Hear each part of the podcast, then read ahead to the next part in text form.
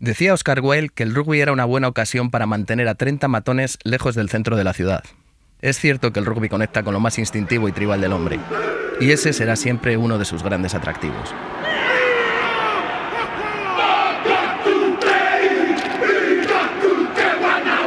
Hay otra frase mucho más manida, y no por ello menos cierta, que dice que el rugby es un juego de villanos jugado por caballeros.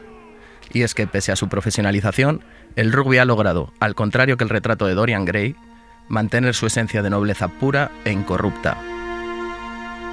El rugby posee la extraña propiedad de ser el único deporte en el que, como en el moonwalk de Michael Jackson, se avanza retrocediendo, pasando el balón hacia atrás y corriendo hacia adelante, algo que siempre les cuesta entender a los principiantes. Y es que no es un deporte más. En él se funden la historia, la tradición y la leyenda sin que a veces podamos distinguirlo uno de lo otro.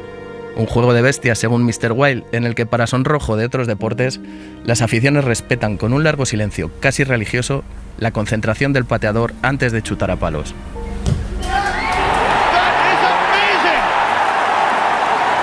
Un juego donde los jugadores se enfrentan al dolor, pero no lo fingen. El ganador aplaude a los que no han ganado.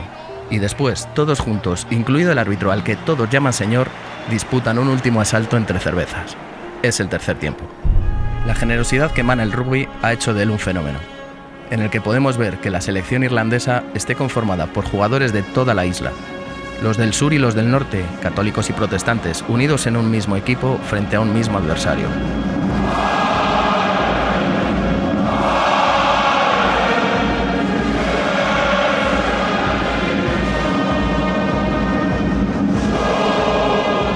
Otro hemisferio, con esa misma generosidad, Nelson Mandela halló en el rugby el instrumento perfecto para reconciliar las aspiraciones de los negros con los temores de los blancos, acabando con un régimen racista que duró más de 40 años.